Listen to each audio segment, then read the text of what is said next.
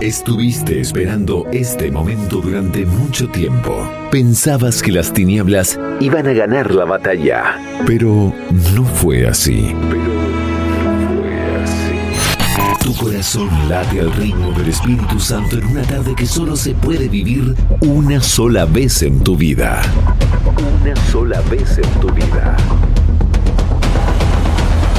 Ayer, ayer, hoy, mañana. La gracia está actuando. María está intercediendo por sus hijos. Que empiece a sonar el coro de los ángeles. Empieza una nueva forma de escuchar la radio. Segunda temporada del Cenáculo de la Inmaculada. Ama, sirve, reza, entrégate a Jesús. Partir de ahora todo puede cambiar. Comenzamos en 5, 4, 3, 2, 1. Bienvenidos. Welcome. Bienvenidos. Ya es la hora. Empecemos a combatir el buen combate. Muy buenas tardes, queridos oyentes del planeta Tierra, amigos feligreses, hermanos en Cristo, bienvenidos al Cenáculo de la Inmaculada en su segunda temporada. Que Dios nos llene de su amor en esta tarde que es única, irrepetible, llena del amor de Dios, con la presencia de María Santísima y el fuego del Espíritu Santo. Queremos pasarla bien, bendecidos, llenos de Dios, unidos en la fe, profesando que Jesús es nuestro único Rey. Siempre es una bendición compartir con todos vosotros este momento de gracia, décimo novena edición de la segunda temporada del Cenáculo de la Inmaculada. Enciende la radio, conéctate, abre el corazón a Dios, forma parte de esta gran familia del amor, anímate a ser santo. Octavo domingo del tiempo ordinario, Jesús nos dice, ¿por qué te fijas en la mota que tiene tu hermano en el ojo y no reparas en la viga que llevas en el tuyo? ¿Cómo puedes decirle a tu hermano, hermano, déjame que te saque la mota del ojo sin fijarte en la viga que llevas en el tuyo? Hipócrita, sácate primero la viga de tu ojo y entonces verás claro para sacar la mota del ojo de tu hermano. Empecemos el programa invocando al Santo Espíritu de Dios, consagrándonos a la Virgen María, Nuestra Señora del Avellano. Aquí estamos tus hijos para caminar en las sendas de Jesús. Cuídanos, Madre, enséñanos a amar. En tiempos difíciles, caminemos, luchemos y perseveremos en aquel que dio su vida por cada uno de nosotros. Porque tus oídos necesitan escuchar la palabra de Dios. Radio Narcea, en Cangas, en tu casa, en tu vida. Estés donde estés, estamos contigo. Bienvenidos al Cenáculo de la Inmaculada, un espacio dedicado a la evangelización sin fronteras, un espacio dedicado para ti.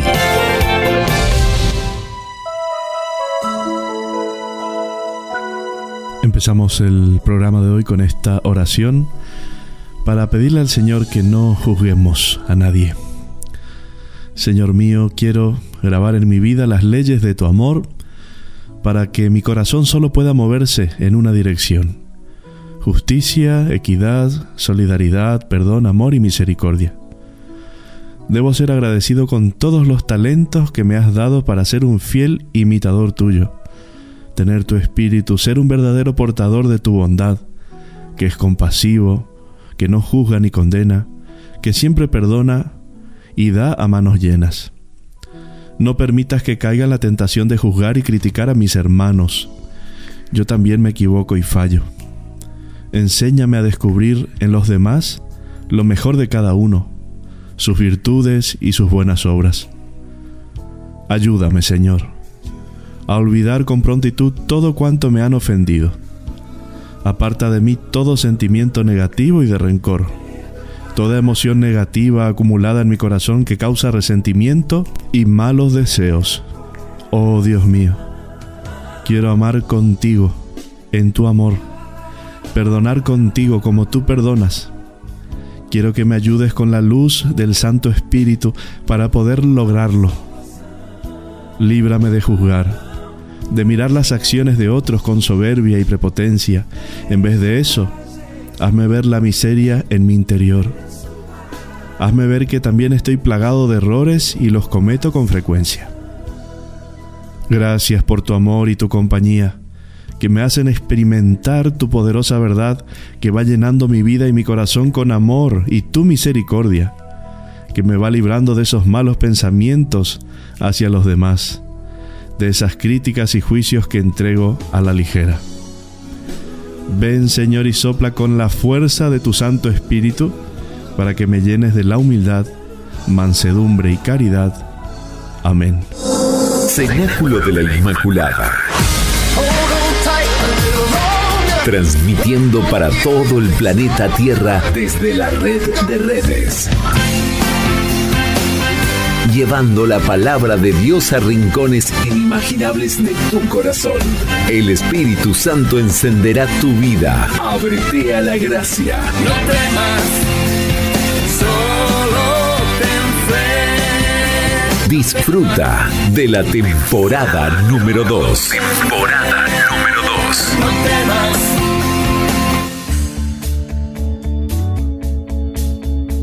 Abrazos y bendiciones queridos oyentes, seguidores y discípulos de Jesús, radio escucha de la palabra de Dios desde Pola de Allande para todo el planeta Tierra, transmitiendo desde la red de redes y en tu frecuencia favorita 107.5 FM, Radio Narcea.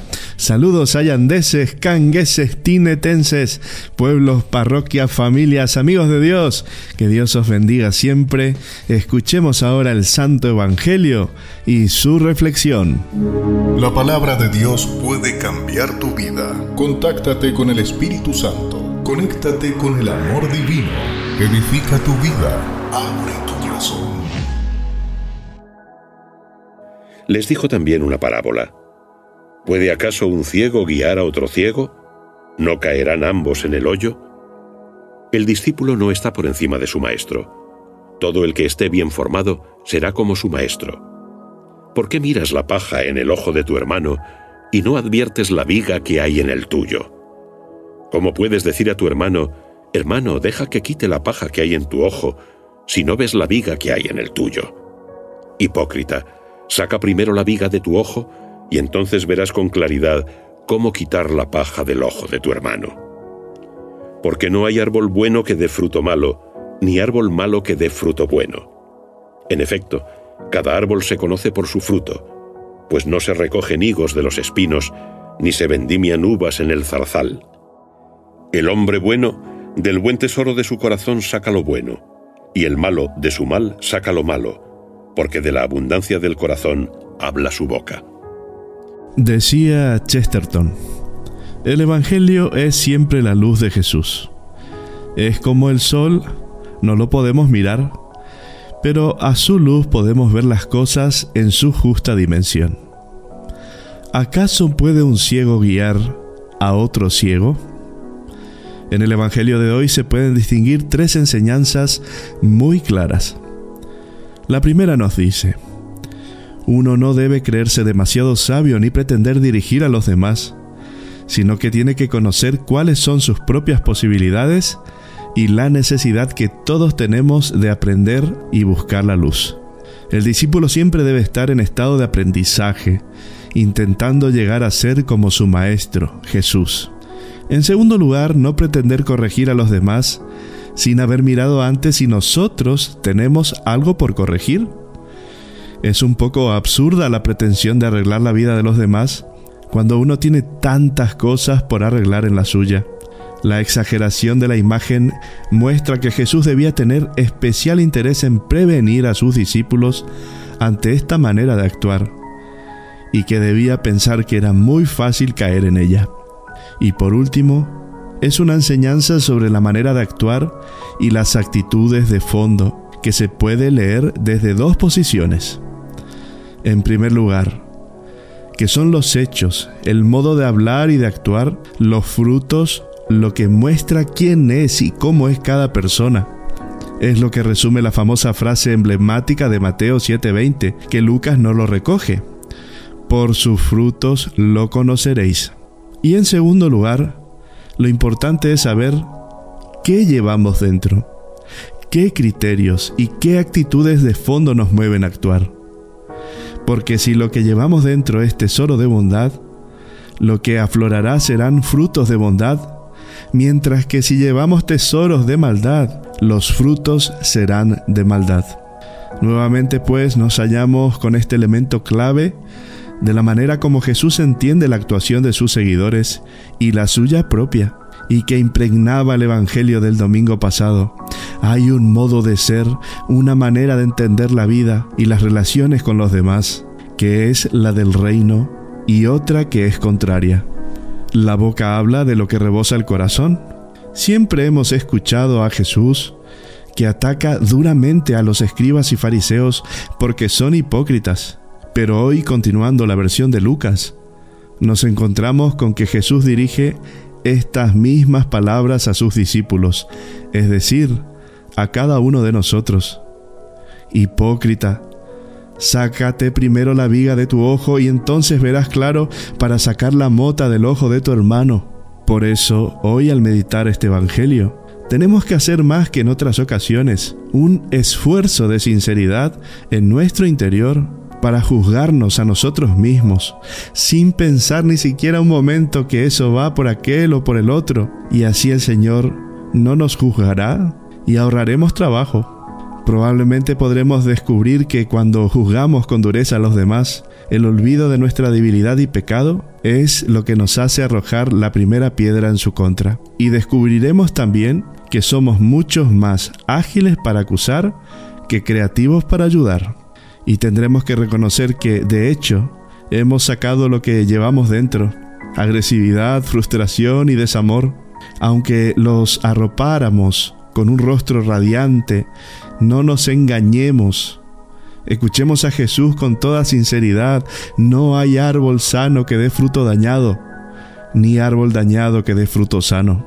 El domingo que viene ya estaremos en la cuaresma. Sería muy propicio que cada uno se revise por dentro y que vea que no todo está bien, que podemos cambiar al estilo de Jesús, que podemos desterrar de nosotros la maldad, el egoísmo, la mentira, que podemos empezar de nuevo dejando que Dios haga en nosotros lo que nos santifica de verdad. Con la ayuda del Espíritu Santo podremos obrar bien y el amor reinará en nosotros.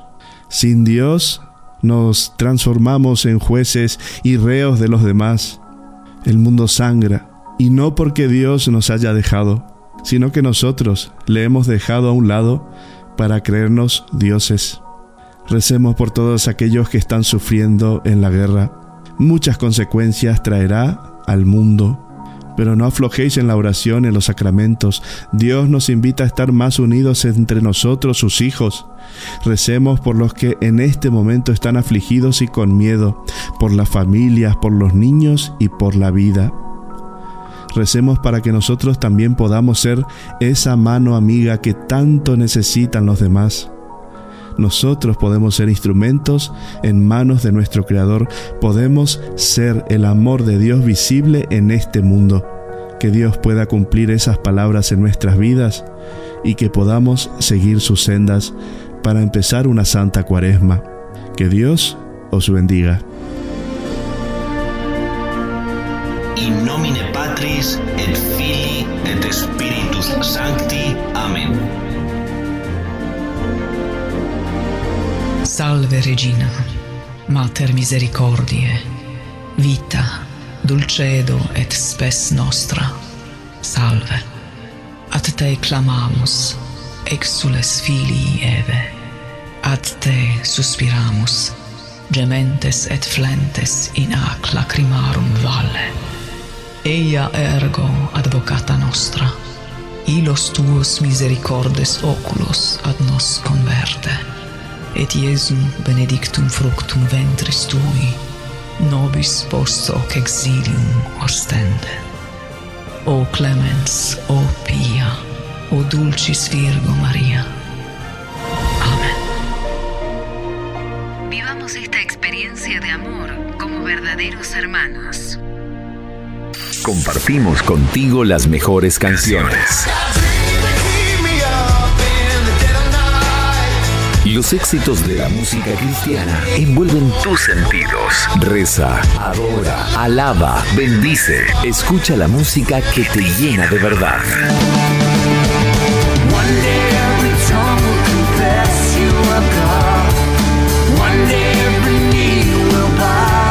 Cenáculo de la Inmaculada en tu frecuencia favorita. Radio Narcea. Radio Narcea. 107.5 FM.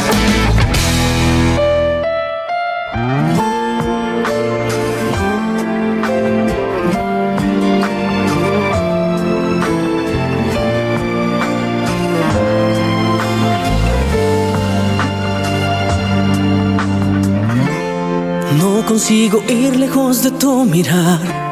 Todo lo que puedo es imaginar la riqueza que existe dentro de tu ser.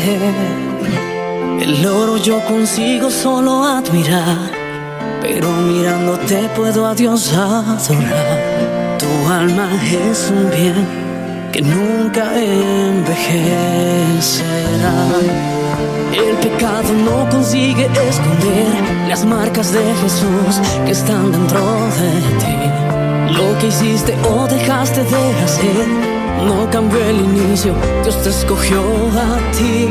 Tu rareza no se encuentra en aquello que puedas tener o que sabes hacer. Ese es un misterio de Dios para ti. Eres un espejo que refleja la imagen del Señor. No llores si el mundo aún no te notó. Ya es suficiente que Dios reconozca tu valor. Tú eres precioso, valioso como el oro puro de Ofir. Si tú ya desististe, Él no va a desistir. Él está aquí para levantar, aunque el mundo te haga caer.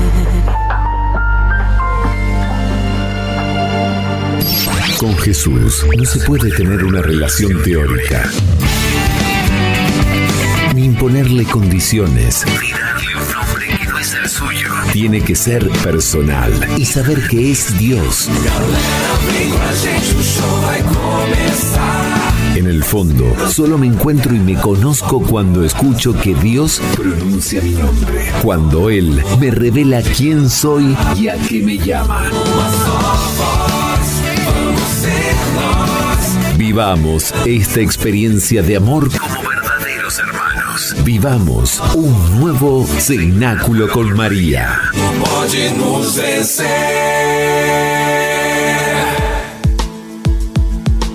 Bueno, hermanitos, es muy triste pensar que en pleno 2022, después de haber sufrido consecuencias nefastas de la pandemia, estamos en guerra. ¿Qué hay detrás de todo esto? ¿Qué hay en esos corazones? Pensábamos que la gente iba a mejorar. En cierto modo, sí. Vimos cómo nos solidarizamos los unos con los otros. Pero hay intereses más egoístas que ciegan a los hombres. No podemos permitir que el mal nos invada. Creo que es un tiempo para hincar más las rodillas, para unirnos como iglesia, para hacer luz en este mundo no me puedo imaginar cómo sufre el corazón de Dios en esos hijitos que están totalmente desamparados. Hay también una guerra silenciosa que intenta poner miedo en nosotros. El arma más letal muchas veces no son las armas de fuego. Cuando todo esto acabe, ¿dónde llevaremos toda esa soberbia y esas actitudes arrogantes? Que Dios se apiade de aquellos que se creen que por tener dinero y poder pueden quitar la dignidad y la vida de los demás. Pero llegará el día en que todos estaremos cara a cara ante nuestro Creador. Ahí sin máscaras y arrogancias, solo quedará la verdad. Así empezamos el programa de hoy. Reflexionemos nuestro interior, nuestra vida. ¿Vale la pena seguir en la maldad? El programa de este domingo lo dedicaremos a hablar del Evangelio, que hoy leímos justamente, especialmente del juicio que muchas veces se ha transformado en una faceta más de nuestro ser. Porque Jesús dijo a sus discípulos que no juzgaran. No juzguéis y no seréis juzgados. No condenéis y no seréis condenados. Perdonad y se os perdonará. ¿Es posible poner en práctica estas palabras del Evangelio? ¿Acaso no es necesario juzgar si no queremos tirar la toalla ante lo que no está bien? Sin embargo, esta llamada de Jesús se grabó profundamente en los corazones. Los apóstoles Santiago y Pablo, tan distintos uno de otro, por otro lado, recogen el mandamiento de Jesús casi con las mismas palabras. Santiago escribe, ¿quién eres tú para juzgar a tu prójimo? Y Pablo dice, ¿quién eres tú para juzgar a un criado que no es tuyo? Jesús, ni tampoco los apóstoles, pretendieron abolir los tribunales. Su llamada atañe a la vida cotidiana. Si bien los discípulos de Cristo eligen amar, continúan sin embargo cometiendo faltas con consecuencias más o menos graves. La reacción espontánea consiste entonces en juzgar a quienes por su negligencia, sus debilidades o sus olvidos causa perjuicios o fracasos. Tenemos seguramente excelentes razones para juzgar a nuestro prójimo. Es por su bien, para que aprenda, para que progrese. Jesús, que conoce el corazón humano, no ignora las motivaciones más escondidas. Él dice, ¿cómo puedes decir a tu hermano, hermano, déjame sacarte la mota de tu ojo cuando no ves la viga que hay en el tuyo? Puedo servirme de las faltas de los demás para afirmar mis propias cualidades. Las razones para juzgar a mi prójimo fomentan mi amor propio. Pero si estoy al acecho de la mínima falta de mi prójimo, ¿acaso no será para no tener que enfrentarme con mis propios problemas? Las miles de faltas que le encuentro tampoco prueban que valgo más que él. La severidad de mi juicio quizás no haga más que esconder mi propia inseguridad, mi miedo a ser juzgado. Jesús habló dos veces del ojo enfermo o malo, en Mateo 6:23 y 20:15. Califica de este modo a la mirada enturbiada por la envidia. El ojo enfermo admira, envidia y juzga al prójimo al mismo tiempo. Cuando admiro a mi prójimo por sus cualidades, pero al mismo tiempo me da envidia, el ojo se vuelve malo. Ya no veo la realidad como es. Incluso puede ocurrir que juzgue a alguien por un daño imaginario que nunca ha cometido. El ansia de dominación también puede incitar a juzgar. Es por ello que en el pasaje ya citado, Pablo escribe, ¿quién eres para juzgar un criado que no es el tuyo? Quien juzga a su prójimo se erige en amo y usurpa de hecho el lugar de Dios. Ahora bien, estamos llamados a considerar a los demás como mejores. No se trata de desacreditarse, sino de ponerse al servicio de los demás en lugar de juzgarles. ¿Conduce a la indiferencia y a la imposibilidad el hecho de renunciar a juzgar? En la misma frase, el apóstol Pablo utiliza la palabra juzgar en dos sentidos distintos. Dejemos de juzgarnos mutuamente, procurad más bien no provocar el tropiezo o la caída del hermano. Poner fin a los juicios mutuos no conduce a la pasividad, sino que es una condición para una actividad y comportamientos justos. Jesús no invita a cerrar los ojos y dejar que las cosas sigan su curso, porque después de decir que no juzguemos, continúa diciendo, ¿podrá un ciego guiar a otro ciego? ¿No caerán ambos en un hoyo? Jesús desea que se ayude a los ciegos a que encuentren el camino, pero denuncia a los guías incapaces. Esos guías un poco ridículos son, según el contexto, quienes juzgan y condenan. sin renunciar a juzgar resulta imposible ser claro para llevar a otros por el buen camino. Este es un ejemplo sacado de la correspondencia de Barzanupe y Juan, dos monjes de Gaza del siglo VI. Después de reprobar a un hermano por su negligencia, Juan se encuentra apenado al verle triste. Se siente también herido cuando a su vez se siente juzgado por sus hermanos. Para encontrar la calma, decide entonces no caer más en observaciones a nadie, ocupándose solamente de sus propias responsabilidades. Pero Barzanupe le ayuda a comprender que la paz de Cristo no consiste en replegarse en sí mismo. La cita en varias ocasiones las siguientes palabras del apóstol Pablo. Reprende, exhorta con toda paciencia y pedagogía. Dejar tranquilo a los demás puede ser también una forma sutil de juzgarles. Si solo quiero ocuparme de mí mismo, ¿acaso significaría que no considero a los demás como dignos de mi atención y de mis esfuerzos?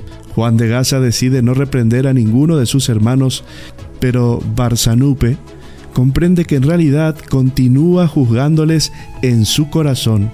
Le escribe, no juzgues ni condenes a nadie, pero adviérteles como verdaderos hermanos. Renunciando a los juicios, es como Juan llegará a ser capaz de preocuparse verdaderamente por los demás. No juzguéis antes de tiempo. Esperad a que venga el Señor. Pablo recomienda la mayor moderación en el juicio. Al mismo tiempo exhorta con insistencia a preocuparse por los demás. A los insumisos amonestadlos. A los deprimidos animadlos a los débiles socorredlos, con todos sed pacientes. Por experiencia sabía lo que reprender sin juzgar podía costar. Durante tres años no he cesado de amonestaros con lágrimas ni de día ni de noche. Solo la caridad es capaz de un servicio semejante. Bendito sea Señor, gracias por este momento por esto que nos has regalado. Y empezamos así el programa, pidiéndole al Señor que nos ayude. Necesitamos su fuerza, sin Él no podemos hacer nada. Y especialmente, Señor, ayúdanos a mirarnos por dentro. Tanto necesitamos que nos ilumines, pero danos la gracia de poder aceptar nuestras debilidades y de crecer junto a aquellas personas que no nos caen bien, para que nuestro corazón no genere juicios en vano y para que nosotros no nos creamos jueces ni reos de los demás. Que María Santísima nos eduque en esta difícil tarea. Están haciendo una nueva generación, los hijos de María. Allí, donde está la Madre, está Jesús. Empecemos esta historia de amor con Dios. Él nos espera con los brazos abiertos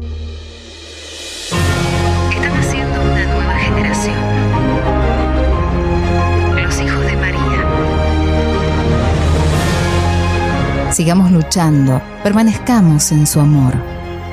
Llena de gracia, ayúdanos. Somos tus hijos. No dejes que el maligno enemigo nos seduzca. Tú, que estás llena del Espíritu Santo, ven a rescatarnos. Que nazca un nuevo cenáculo para que unidos a ti, todos lleguemos a Jesús. Cenáculo de la Inmaculada Siente la intercesión de la Virgen María. En cierta ocasión escuchábamos que el evangelista San Juan decía, Jesús es el pan de vida. Todos tenemos hambre de nuestro Creador. Jesús ha venido a este mundo a satisfacer el hambre en el corazón humano. Los discípulos de Jesús le siguieron porque experimentaron el amor de Dios todos tenemos el deseo profundo de ser amados y Jesús viene a satisfacer ese deseo. Cada uno de nosotros es amado personalmente por Dios. Él es alguien que nos comprende, que ve nuestro carácter, que nos ama. San Pablo nos dice que antes de la creación del mundo ya nos amaba y nos veía como perfectos y Él siempre nos ha visto desde el principio de la creación del mundo. El sabernos y sentirnos amados satisface nuestro corazón, ese deseo de amor. Dios quiere manifestar ese amor a nosotros. Debemos ser pan para los demás, pan de vida, alimentar ese deseo en los corazones. Jesús viene a nosotros amándonos y enseñándonos a perdonar para que crezcamos como personas. ¡Qué tragedia! Cuando crecemos en el cuerpo y no crecemos en el amor. Dios ama a todos y sirve a todos y nos enseña a amar y a crecer. Él es el pan de vida. Se cuenta en la vida de San Vicente de Paul que un día envió a una señora rica a repartir pan a los pobres. Cuando ella repartía el alimento, los pobres le tiraban el pan delante de ella despreciando su donativo. La mujer se fue a quejar a San Vicente y él le dijo que cuando lo hiciera otra vez, que tuviera humildad, que se hiciera pobre con los pobres, que alejara de ella toda altanería por el hecho de ser rica. Hay personas que dicen que son ateas, pero aunque en el fondo de su corazón siempre tienen hambre de conocer a Dios. También nos dice Juan en el capítulo 13, un precepto nuevo os doy, que os améis los unos a los otros, como yo os he amado. San Juan usa mucho la palabra ágape, de origen griega que significa amor de caridad. Jesús nos ama a todos sin excepción, con un amor real, efectivo, que toca a las personas como el amor del Padre que manda su sol sobre buenos y malos. Jesús nos dice, yo les doy un mandamiento nuevo, que ustedes amen como yo les he amado. Es una invitación a la vida. Si amamos como Él nos ama, encontramos la vida. Para encontrar la vida, el único precepto es el amor. Somos débiles y no sabemos cómo amar. Jesús viene a liberarnos para que podamos amar, encontrar la vida, para enseñarnos y sacarnos de nuestros egoísmos. En el capítulo 12 del Evangelio de Mateo, Jesús nos dice, Yo os digo que toda palabra ociosa que hablaran los hombres habrán de dar cuenta en el día del juicio. Jesús nos dice en algún sentido que nuestras palabras tienen poder para edificar, para dar vida, pero también podemos matar con las cosas que hablemos. En el capítulo quinto de San Mateo nos dice, no matarás, y el que matare sea reo de muerte. ¿Qué nos está diciendo San Mateo? Que nuestras palabras pueden matar, tienen poder. En San Lucas dice Jesús, Sed misericordiosos como vuestro Padre es misericordioso. No juzguéis y no seréis juzgados damos lo que recibimos. Si recibimos amor, damos amor. Si recibimos críticas, criticamos. Asegura Santa Catalina que si nosotros tiramos piedras a otras personas, ese acto se vuelve hacia nosotros. Jesús quiere darnos ojos para que no vayamos juzgando a las personas. Ámense unos a otros como yo os he amado el Padre ha puesto en nosotros una belleza grande y su Hijo ve esta belleza en nosotros. Jesús también dijo, no se pone vino viejo en cueros nuevos, nos invita a limpiarnos por dentro. Nosotros tenemos la costumbre de imponer las cosas. Jesús nos ama y no nos impone nada. Para no juzgar, es muy importante tener esta experiencia de amor con Dios. Jesús está vivo y quiere vivir en nosotros.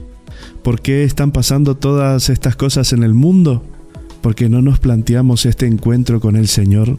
Y encontrarnos con el Señor no significa morirnos, significa una vida nueva.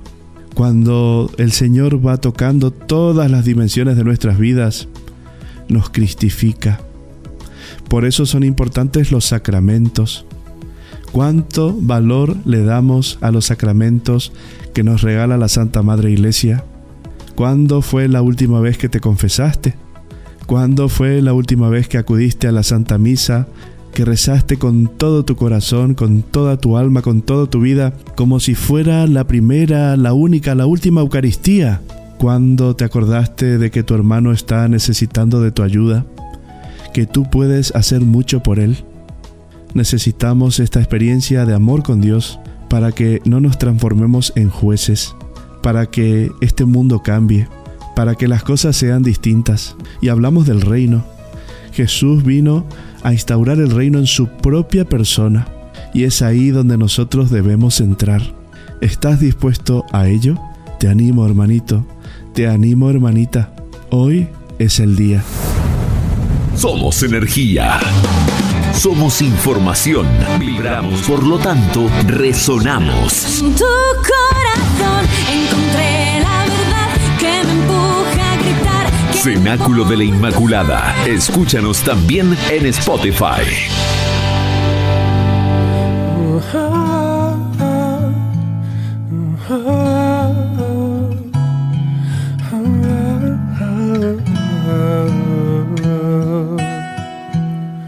Espero un nuevo amanecer a cada atardecer, trayendo otra vez esperanza en mí ver la vida brillar en los ojos de quien no tiene con lo que soñar, un refugio para tener cariño y atención, el calor de un abrazo, sentir lo que es el amor y ver la vida brillar en los ojos y poder soñar, esperar un futuro bien mejor. Yo quiero hacer más que esperar, dar mucho más de mí.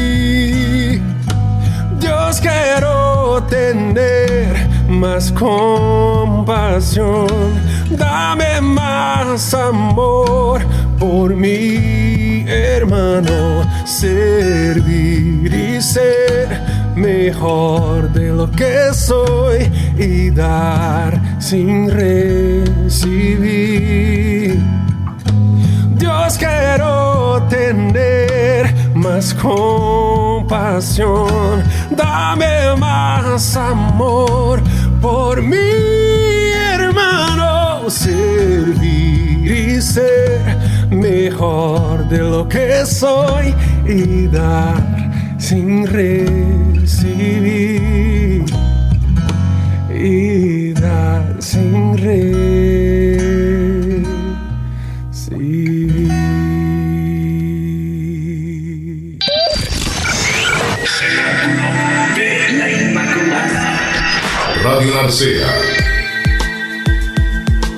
He encontrado un escrito del padre eh, Raniero Cantalamesa, que ahora ya es cardenal, y dice, ¿se puede vivir sin juzgar? Yo creo que es muy oportuno para lo que estamos hablando en el día de hoy. Y empieza de la siguiente manera, cuando se habla de la caridad en los escritos apostólicos, no se habla de ella nunca en abstracto, de modo genérico. El trasfondo es siempre la edificación de la comunidad cristiana. En otras palabras, el primer ámbito de ejercicio de la caridad debe ser la iglesia, y más concretamente aún la comunidad en que se vive, las personas con las que se mantienen relaciones cotidianas. Así debe suceder también hoy, en particular en el corazón de la Iglesia, entre aquellos que trabajan en estrecho contacto con el sumo pontífice. Durante un cierto tiempo en la antigüedad se quiso designar en el término caridad ágape, no solo la comida fraterna que los cristianos tomaban juntos, sino también a toda la Iglesia. El mártir San Ignacio de Antioquía saluda a la Iglesia de Roma como que preside en la caridad, ágape, es decir, en la fraternidad cristiana. El conjunto de todas las iglesias. Esta frase no afirma solo el hecho del primado, sino también su naturaleza o el modo de ejercerlo, es decir, en la caridad. La Iglesia tiene necesidad urgente de una llamada de caridad que cure sus fracturas. En un discurso suyo, Pablo VI decía, La iglesia necesita sentir refluir por todas sus facultades humanas la ola del amor, de ese amor que se llama caridad y que precisamente ha sido difundida en nuestros corazones precisamente por el Espíritu Santo que se nos ha dado. Solo el amor cura. Qué interesante es esto, madre mía. Es el óleo del samaritano. Óleo también porque debe flotar por encima de todo, como hace precisamente el aceite respecto a los líquidos. Que por encima de todo esté la caridad, que es el vínculo de la perfección. Por encima de todo, superomnia, por tanto también de la fe y de la esperanza, de la disciplina, de la autoridad, aunque evidentemente la propia disciplina y la autoridad puede ser una expresión de la caridad. No hay unidad sin la caridad, y si la hubiese sería solo una unidad de poco valor para Dios. Un ámbito importante sobre el que trabajar es el de los juicios recíprocos. Pablo escribía a los romanos, entonces, ¿con qué derecho juzgas a tu hermano? ¿Por qué lo desprecias? Dejemos entonces de juzgarnos mutuamente. Antes de él Jesús había dicho, no juzguéis y no seréis juzgados. ¿Por qué te fijas en la mota que está en el ojo de tu hermano y no adviertes la viga que está en el tuyo? Compara el pecado del prójimo, el pecado juzgado, cualquiera que sea, con una pajita frente al pecado de quien juzga, el pecado de juzgar, que es una viga. La viga es el hecho mismo de juzgar. Tan grave es eso a los ojos de Dios. El discurso sobre los juicios es ciertamente delicado y complejo, y no se puede dejar a medias, sin que aparezca enseguida poco realista. ¿Cómo se puede, de hecho, vivir del todo sin juzgar? El juicio está dentro de nosotros, incluso en una mirada. No podemos observar, escuchar, vivir sin dar valoraciones, es decir, sin juzgar. Un padre, un superior, un confesor, un juez, quien tenga una responsabilidad sobre los demás, debe juzgar. Es más, a veces, como es el caso de muchos aquí en la curia, decía Reiniero, el juzgar es precisamente el tipo de servicio que uno está llamado a prestar a la sociedad o a la iglesia. De hecho, no es tanto el juicio el que se debe quitar de nuestro corazón, sino más bien el veneno de nuestro juicio, es decir, el hastío, la condena. En el relato de Lucas, el mandato de Jesús, no juzguéis y no seréis juzgados, es seguido inmediatamente como para explicar el sentido de estas palabras por el mandato, no condenéis y no seréis condenados. De por sí el juzgar es una acción neutral, el juicio puede terminar tanto en condena como en absolución y justificación. Son los prejuicios negativos los que son recogidos y prohibidos por la palabra de Dios, los que junto con el pecado condenan también al pecador, los que miran más al castigo que a la corrección del hermano. Otro punto cualificador de la caridad sincera es la estima. Competid en estimaros mutuamente. Para estimar al hermano es necesario no estimarse uno mismo demasiado. Es necesario, dice el apóstol, no hacerse una idea demasiado alta de sí mismos. Quien tiene una idea demasiado alta de sí mismo es como un hombre que de noche tiene ante los ojos una fuente de luz intensa. No consigue ver otra cosa más allá de ella. No consigue ver las luces de los hermanos, sus virtudes y sus valores. Minimizar debe ser nuestro verbo preferido en las relaciones con los demás. Minimizar nuestras virtudes y los defectos de los demás. No minimizar nuestros defectos y las virtudes de los demás, como en cambio hacemos a menudo, que es la cosa eh, diametralmente opuesta. Hay una fábula de Esopo al respecto. En la reelaboración que hace de ella, La Fontaine suena así. Cuando viene a este valle, cada uno lleva encima una doble alforja. Dentro de la parte de delante, de buen grado todos, echamos los defectos ajenos, y en la de atrás los propios. Deberíamos sencillamente dar la vuelta a las cosas, poner nuestros defectos en la parte de delante y los defectos ajenos en la de atrás. Santiago advierte, no habléis mal unos de otros, El chisme ha cambiado de nombre, se llama comentario y parece haberse convertido en algo inocente, en cambio es una de las cosas que más contaminan el vivir juntos. No basta con no hablar mal de los demás. Es necesario además impedir que otros lo hagan en nuestra presencia, hacerles entender, quizás silenciosamente, que no se está de acuerdo. Que aire distinto se respira en un ambiente de trabajo y en una comunidad cuando se toma en serio la advertencia de Santiago. En muchos locales públicos una vez se ponía, aquí no se fuma, o también aquí no se blasfema. No estaría mal sustituirlas en algunos casos con el escrito, aquí no se hacen chismes. Terminemos escuchando cómo dirigía a nosotros la exhortación del apóstol a la comunidad de Filipos, tan querida por él. Os ruego que hagáis perfecta mi alegría, permaneciendo bien unidos Tened un mismo amor, un mismo corazón, un mismo pensamiento. No hagáis nada por espíritu de discordia o de vanidad, y que la humildad os lleve a estimar a los otros como superiores a vosotros mismos. Que cada uno busque no solamente su propio interés, sino también el de los demás. Porque tus oídos necesitan escuchar la palabra de Dios. Radio Narcea, en Cangas, en tu casa, en tu vida. Estés donde estés, estamos contigo. Cenáculo de la Inmaculada, porque los hijos de María nunca perecerán. Confía en el Señor. Ya deja atrás esos miedos y atrévete a luchar con valentía contra esos sentimientos que no te dejan avanzar.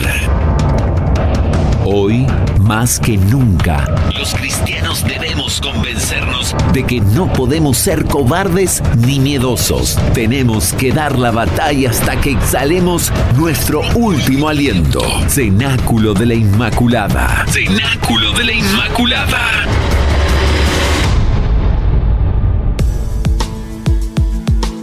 Haber encontrado un escrito del Papa Francisco, es un artículo que saca a la estrella y me parece también muy oportuno para compartir con ustedes en esta tarde, a ver si nos reímos un poquito de nuestros pecados y de nuestros errores, ¿no? El Papa decía, hay personas con doctorado en chismorreo. En una audiencia el Papa predicó sobre el modelo del apóstol Pablo para corregir a una persona cuando se equivoca dentro de la comunidad. El Papa Francisco dijo que hay que corregir a los demás con mansedumbre y lamentó la actitud de algunas personas que según él tienen un doctorado en el chismorreo por su habilidad malsana de despellejar con la lengua a los demás cuando se equivocan. Todos los días critican a los demás sin mirar lo que ellos hacen. Eh, no, no, no hay gente así en la iglesia, ¿no? Esto yo creo que el Papa está equivocado. También el Papa decía, hay que evitar los deseos desordenados, al mismo tiempo indica el apóstol San Pablo nos dice que hay que evitar el camino opuesto al que llama los deseos desordenados. Pero eso no significa que el mal o nuestros impulsos negativos vayan a desaparecer, sino que Dios es siempre más fuerte que nuestras resistencias y nuestros pecados. Por otra parte, sostuvo que este caminar según el Espíritu no es solo una acción individual, implica también a toda la comunidad. O sea que si está diciendo toda la comunidad, está hablando de todos los religiosos, de los consagrados. O sea que, ojito. Eh, para poder combatir los deseos de la carne, que no favorecen la comunión, como la envidia, la hipocresía, el rencor, las críticas destructivas, es necesario dar espacio a la gracia y a la caridad. El amor es la regla suprema para poder seguir el camino de Cristo. Nos hace conscientes de nuestra propia fragilidad y nos hace misericordiosos y solidarios con las dificultades y las debilidades de los demás. El Papa invitó a corregir a los demás de manera suave, dulce, usar la mansedumbre, así como lo haríamos con nosotros mismos, porque argumentó, cuánto es fácil criticar a los demás. También el Papa señala las palabras de San Pablo para saber corregir a alguien que se equivoca dentro de una comunidad. Hermanos, aun cuando alguno incurra en alguna falta, vosotros los espirituales, corregidle con espíritu de mansedumbre, y cuídate a ti mismo, pues también tú puedes ser tentado ayudaos mutuamente a llevar vuestras cargas. Explicó que sin la mansedumbre llega el chisme, el hablar a las espaldas de los demás. Salva de despellejar al prójimo, decía, con la propia lengua. Esto no es según el espíritu. Pidió humildad también para evitar caer en esas mismas equivocaciones. De hecho, cuando tenemos la tentación de juzgar mal a los otros, como sucede a menudo, debemos sobre todo reflexionar sobre nuestra propia fragilidad. Luego señaló que existen personas graduadas, doctores en chismorreo, en despellejar con la lengua a los demás. Todos los días critican a los demás sin mirar lo que ellos mismos hacen. Está bien preguntarnos qué nos impulsa a corregir a un hermano o a una hermana, y si no somos de alguna manera corresponsables de su error, afirmó. Entonces invitó a actuar según el Espíritu Santo. Además de donarnos la mansedumbre, nos invita a la solidaridad, a llevar los pesos de los otros. Y reflexionó de esta manera.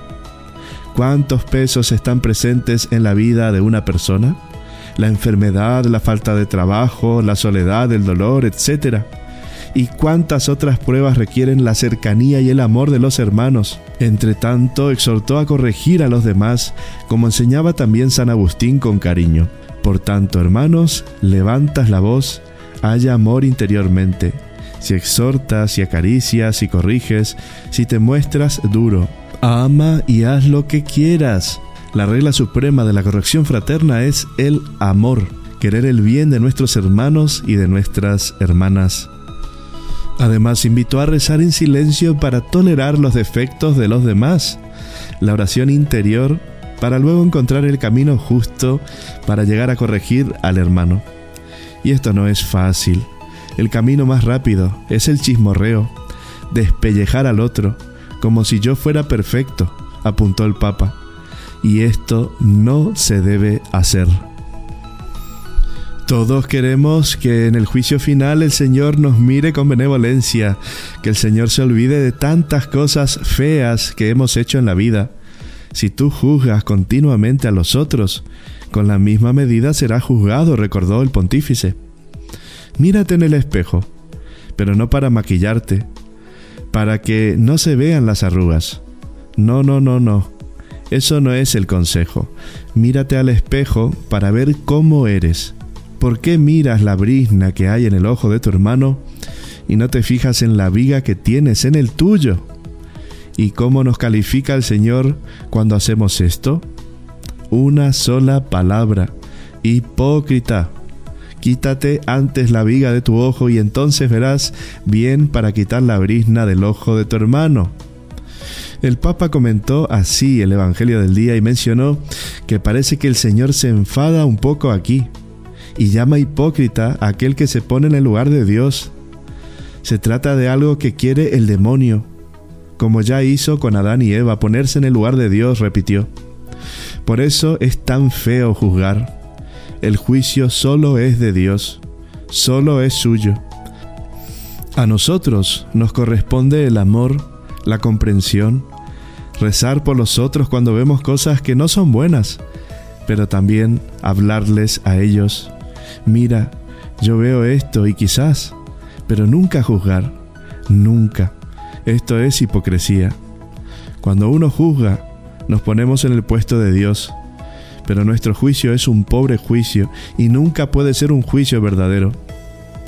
El Santo Padre se preguntó entonces, ¿y por qué nuestro juicio no puede ser como el de Dios?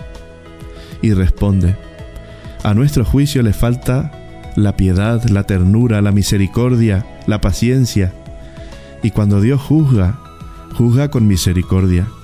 Pensemos hoy en esto que el Señor nos dice, no juzgar, para no ser juzgados.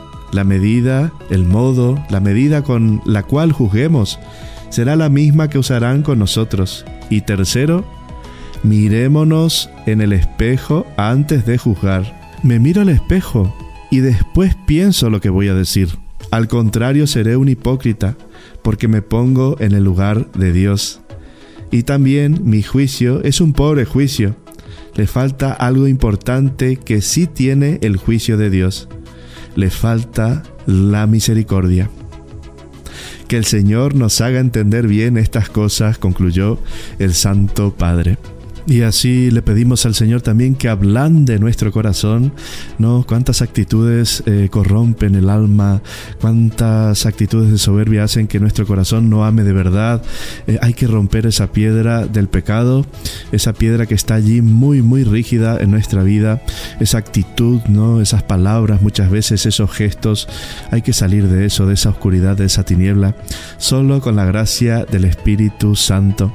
Somos lo que somos ante Dios y eso nos tiene que hacer libres, nos tiene que hacer felices, tiene que ser el motivo de nuestra existencia porque Dios nos mira con ternura, con paciencia, con amor. Dios conoce nuestro corazón y Dios está esperando nuestro sí, nuestra respuesta.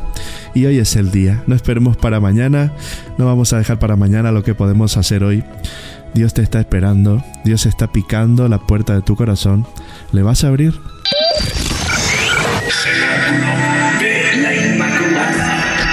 Radio.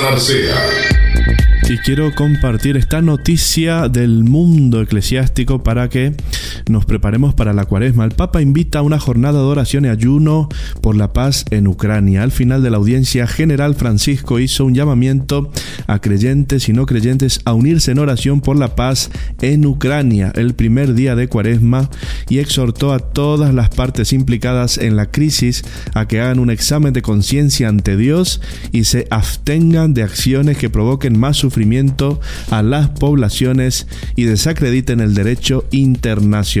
Jesús nos enseñó que la insensatez diabólica de la violencia se responde con las armas de Dios, con la oración y el ayuno. Invitó a todos que el próximo 2 de marzo, miércoles de ceniza, hagan una jornada de ayuno por la paz. Y animó también de manera especial a los creyentes para que ese día se dediquen intensamente a la oración y el ayuno. Que la Reina de la Paz preserve el mundo de la locura de la guerra. El miércoles que viene empezamos la cuaresma, miércoles de ceniza y el horario de San Andrés de Pola de Allende es a las 19 horas como siempre, como todos los días de la semana. Ahí os esperamos para empezar una santa cuaresma. Cenáculo de la Inmaculada. Es un programa de la actualidad de la Iglesia. Queremos que cada domingo sean para ti una verdadera bendición. Con confianza y fe,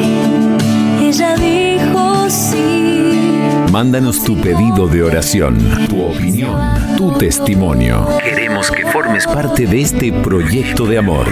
El cielo se alegró cuando dijo sí. Sintonízanos en Radio Narcea 107.5 FM. Hágase en mí al Señor.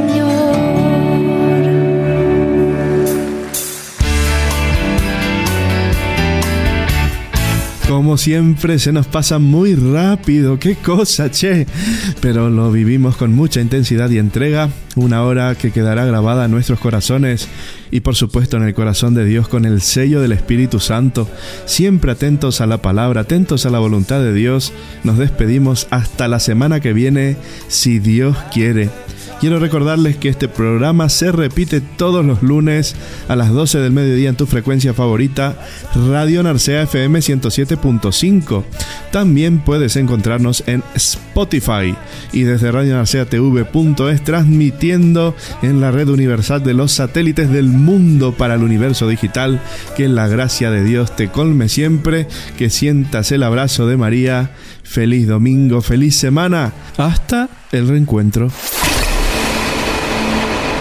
Esto no es el final.